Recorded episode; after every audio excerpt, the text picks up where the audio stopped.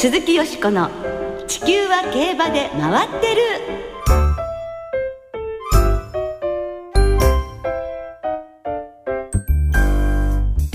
皆様こんばんは。お元気でいらっしゃいますか？鈴木よしこです。地球は競馬で回ってる。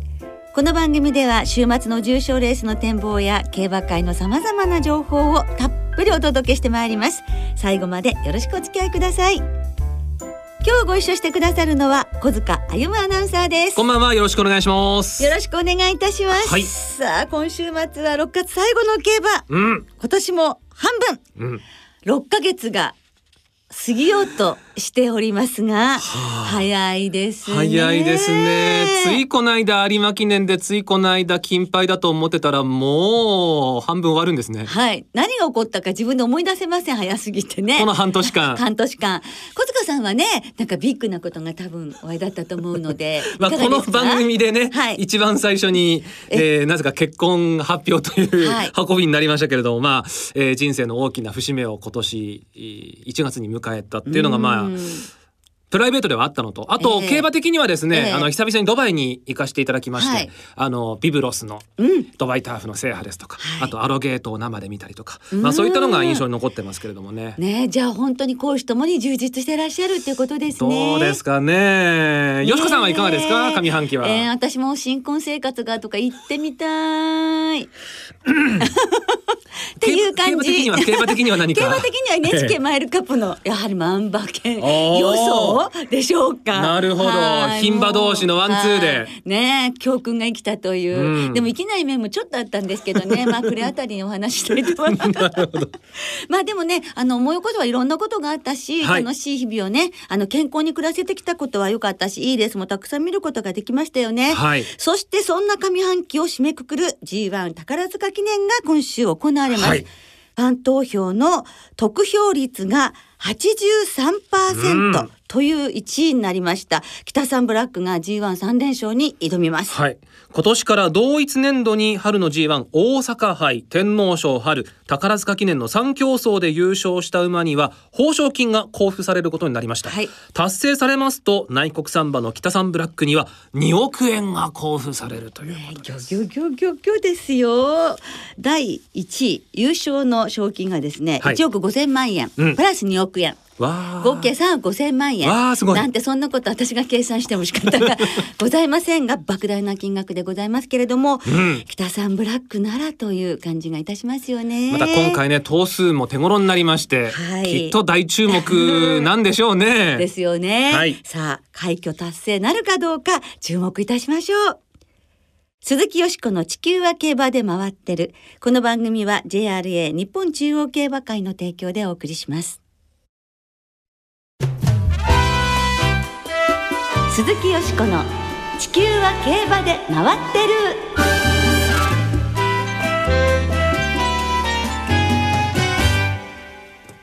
デビュー2年目関西のホープ。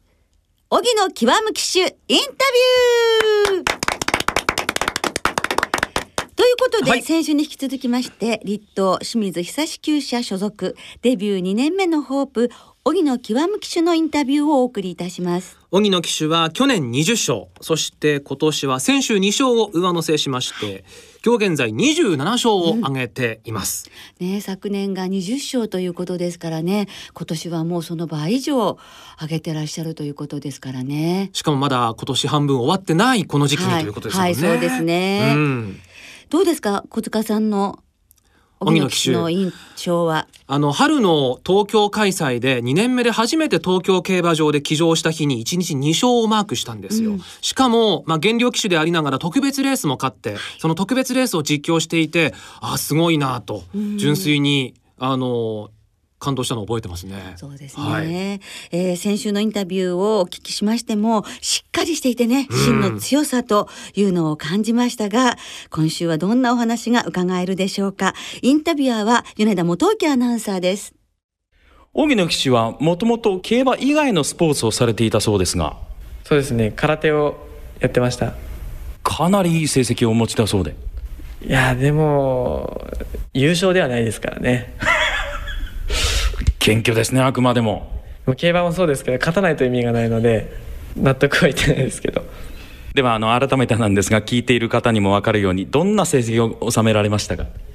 空手の型の部門で世界で4位になったんですけど。世界4位ですよ。でも甘いですね。そんな空手をやっていた荻野騎手なんですがなぜ競馬を目指したんでしょう？小学校6年の頃にまああの競馬見見ててただ単純にもうジョッキーかっこいいなと思ったのが本当にきっかけなので。競馬に一目惚れという感じですか？言っちゃえばそうですね。はい。一目惚れとは言ってもその仕事にしていこう将来のビジョンとして考えようってそこまでの一目惚れだったんですか？まあ、まず、まあ、競馬の騎手になれるかどうかの問題だったのでまず資格とかそういうのを調べたんですけど、まあ、自分で調べて、まあ、両親にも相談したんですけどね両親も協力的にサポートしてくださったのでそこからどうしたらいいかっていうのをいろいろ情報を取り入れてって競馬学校を受けたらいいっていうところにたどり着いたんでそのために体重とかねいろいろもう視力とかそういったところをクリアしないといけない条件が出てきたので、まあ、そういった点は僕クリアしてたのでもしかしたら資格、うん、向いてはいるのかなとは思ったんですけど。やはりそこまで調べるということは相当のめり込みそうな感じだったんですか？そうですね。もう気になったら調べて調べて聞いてもういろいろやってたので、まあ、自然と出た行動だと思いますけどね。その競馬をやりたいという夢を初めて口にした時の家族の反応というのは？うーんそこまでこう驚いてはなかったですけどね。そこまでですよそこまで。多少は驚いてたんだと思うんですけど、ええ。そんなこうたまげたまでは言ってないと思いますけどね。でも大変な仕事みたいよみたいなことは言ってたのも全く両親も無知なので競馬に関しては。で全く知らない世界ですよね。まあそこまで競馬騎手になるにはどうしたらいいかいろいろ調べた上で、えー競馬学校を目指されるわけなんですがどんな努力をされましたか？調べた結果なんですけどね関係者っていうんですかね関係者がやはり入りやすいこう業界なので、まあ、いざこう自分が全く関係ないものがどうしたらなれるのかっていうのを、まあ、調べたりはしてたんですけどそういった時にもまずちょっとでも馬には触れておこうと思ってであの千葉にある乗馬クラブがあってそこで競馬学校の受験に備えてちょっといろいろ対策練ってくれるカリキュラムがあってそこに所属するようになってからいろいろ教わりましたね。実際競馬学校に入学して授業はいかがでしたか？うーんやっぱ最初の方は大変でしたけどねなかなかこう体力的にもまだ追いつかない状態なので体力的には自信あったんですけどそれでもちょっと足りないくらいだったので、はい、もっとこう、ね、体力つけていかないとなっていうのは感じましたね。さあそして、まあ、ジョッキーになってですね立東を選ばれたわけなんですが実は荻野さんは東京都出身なんですよねなぜ立東を選ばれたんでしょう？もう清水先生が受け入れてくださったとしか言えないんですけどね。学校がいろいろ受けあの引き受けてくださる調教師を探してこうみんな生徒を振り分けていくっていうシステムだと思うんですけどね。でそこで清水先生があのもっとこの誰かもわからない僕をあの引き取ってくださって本当に感謝してますね。実際、まあ、関西で住む住んでいらっしゃるわけなんですが違うなと思ったところあります？東京と。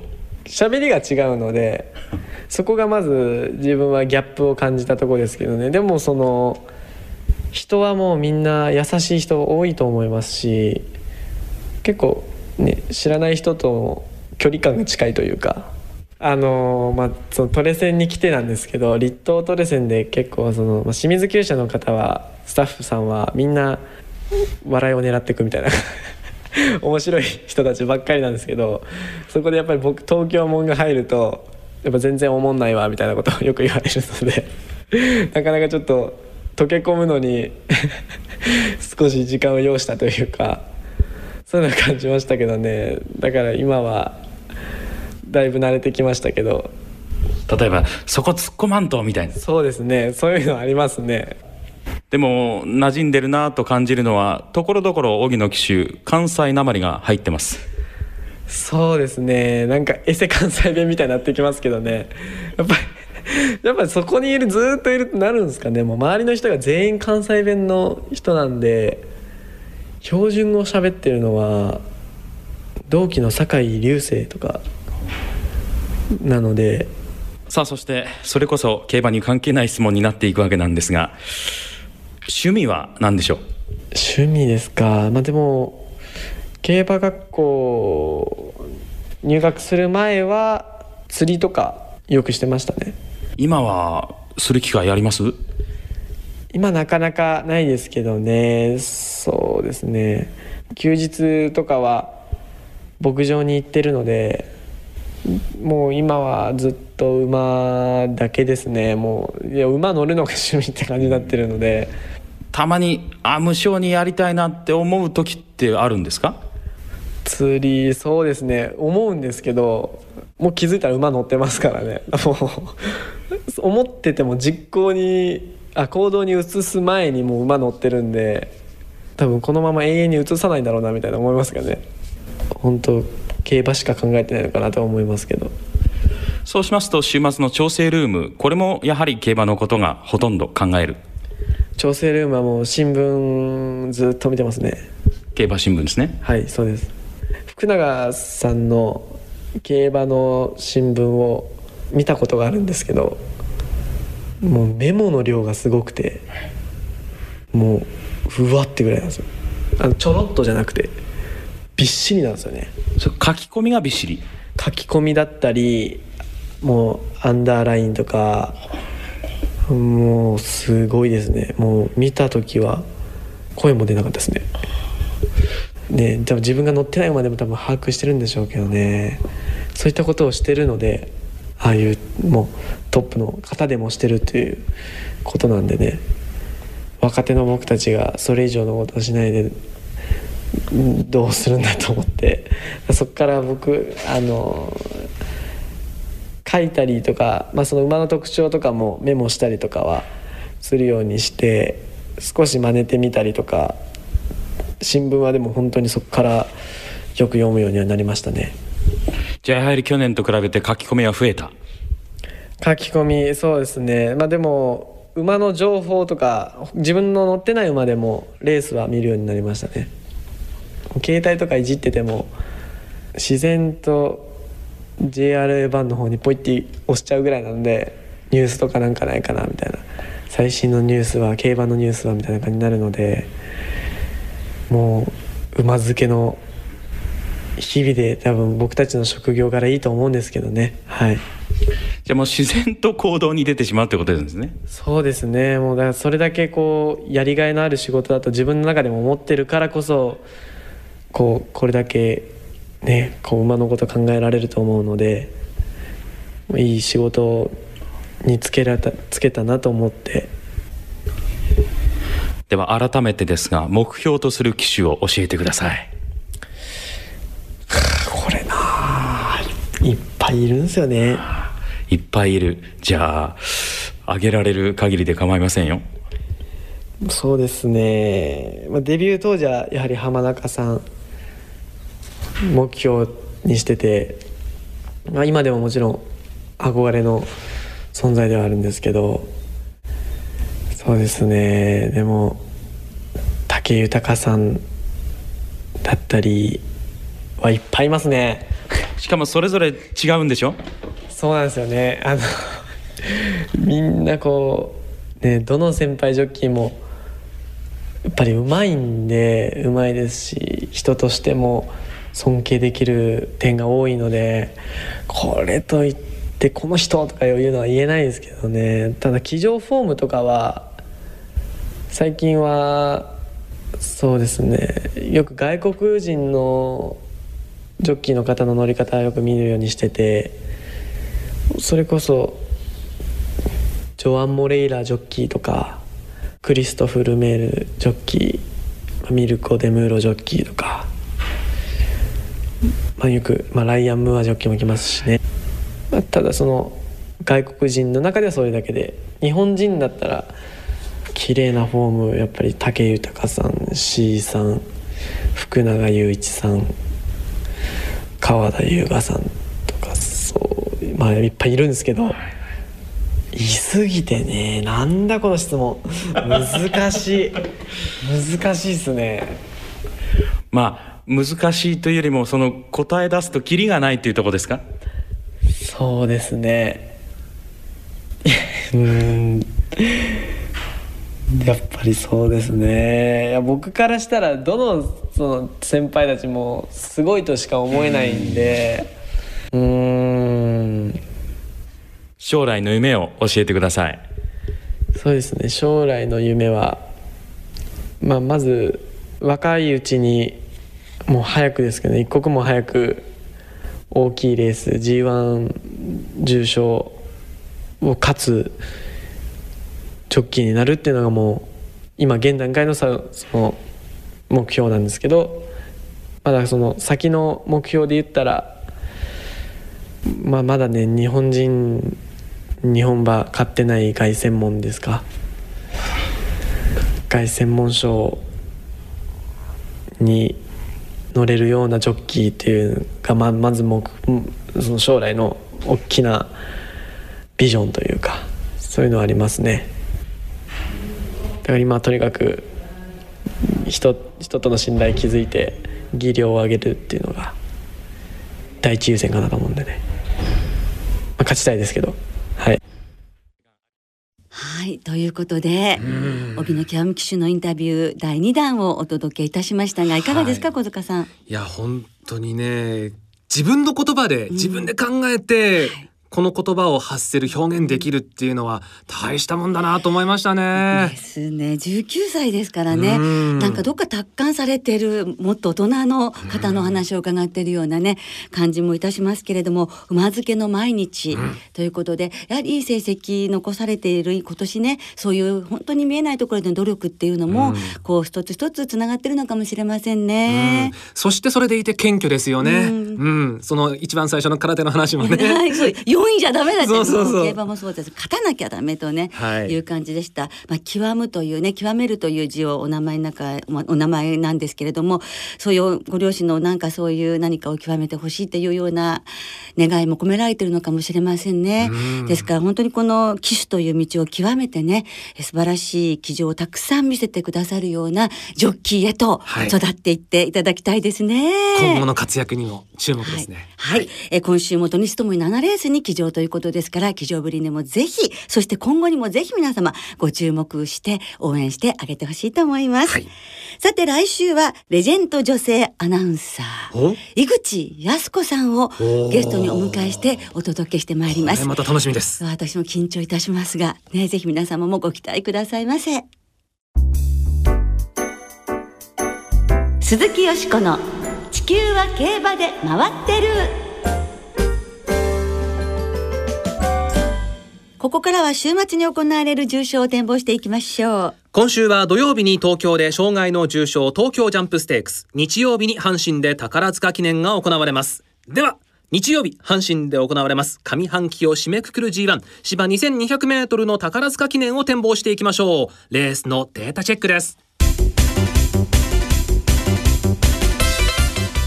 宝塚記念俺はいいけど矢沢がなんていうかな過去10年の一番人気の副賞率は 80%3 連単の平均配当は10万1000円。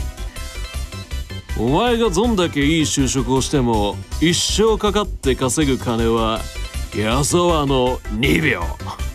距離実績が重要で 2200m の重賞を勝っている馬は延べ39頭が出走して副賞率28%前走 JRA の G1 以外で4着以下に敗れていた馬の副賞率はわずかに5%前走3着以内か前走で G1 を走っていた馬が好成績です。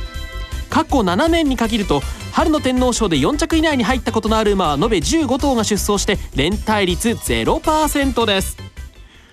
このデータは矢沢が言ってると思わないでくださいね。ある里のクラウンが言ってると思ってください。そりゃこの馬はサクセスしますよ。ブレてない。山本でした。最高よろしく。面白かった。今週面白いじゃないですか。なんか気もあのき伝わってきましたよね。ええ。矢沢。矢沢永吉さんのね。な感じが。ええ。なんかちょっとこう心に響くものはなんとなくありましたなおはな頑張りました。頑張りましたね、えはいでもやっぱりご自身がねやっぱりご自身のキャラクターもねかなりやっぱり強いですよね山本さんはね。あなおの話ですか？そうそうそう。いいですよね。なんかねなんか全部新しいキャラになってくっていう面白いところがあるなと思います。はい、はい、えーデータ里のクラウンです、と、えー金曜日正午時点で阪神は天候晴れ芝涼ダートをも、はい。あの追い切りの水曜日にもう雨がね関西降ったそうですけれども、ね。日曜日の阪神もね雨予報うーん26度だそうです。はいこの時期ですから仕方がないですよね。はい、このあたりも予想に織り込むのかどうかというのが一つ判断の分かれ目かもしれませんが、よしこさん、はい。お願いします。はい、私はもう北さんブラックですね。もう厳しい状況もこなして、それを力に変えていくという印象で、もう堂々とした余裕が感じられますもんね。3000メートル以上のレースで勝った後に、どうしてもちょっと勝てないっていうようなデータもあるらしいんですけれども、そういったものはね、もうそんな不安なんか今はね、量がしてしまう、簡単に凌駕してしまう強さだと思うので盤石だと思います。はいもう北さんブラック本命ですね。そして相手はまず対抗はデータとして里のクラウンですね、去年28位からファン投票今年8位というところにもファンの皆さんの期待も感じられますしやはりこの馬は自分との戦い心のコントロールが難しいということで、そこの調整にベストを尽くしていい心身状態でゲート入りできれば勝ち負けはできる力があるという堀調教師の話ですからね。はい。はい、ここを期待したいと思います。それからシャケトラ、58キロも2度目ですからね。それからミッキークイーン、阪神も合ってます。距離も合ってます。ゴールドアクターまで入れまして、北さんブラックから2番、6番、8番、11番、4頭に流したいと思います。はい7連です。小塚さんは、雨が降ったらレインボーというのはいかがでしょうか？なるほど、虹が出ちゃう？はい、7番ですしね。んもうこのコースは本当にステイゴールド産駒が強いので、T7 はい岩田騎手の手腕にも期待したいと思います。ああ、来たらね、つきますね。はい。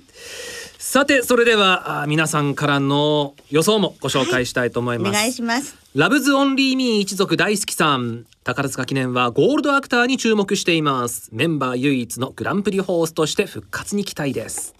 ベソさん、宝塚記念の本命はレインボーラインです。岩田騎手にも期待してます。ベソさん一緒に頑張りましょう。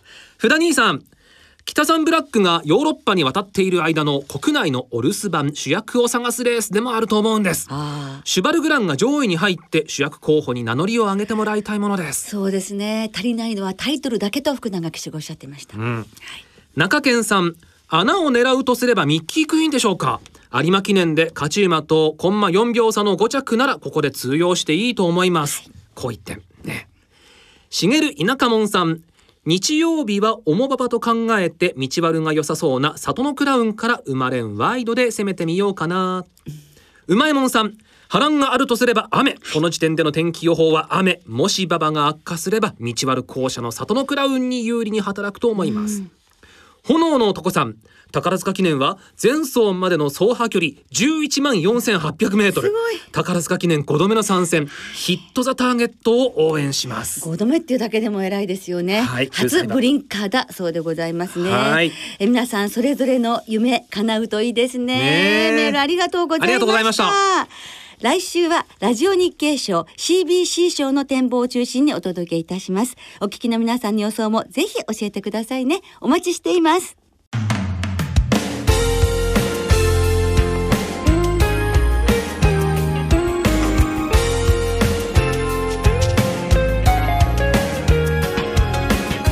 そろそろお別れの時間となりました。今週末は最終週を迎える東京阪神そして函館の参上開催となります。日曜日阪神競馬場で行われる宝塚記念のスペシャルスペシャルプレゼンターは元宝塚歌劇団月組のトップスター女優の誠翼さんです。花束プレゼンターとして宝塚歌劇団私の大好きな空組の皆様も出演します。日曜の阪神にはお笑いトリオジャングルポケットさんが登場。レース予想レース開講を行います。その阪神競馬場と東京競馬場は日曜日が開催最終日です。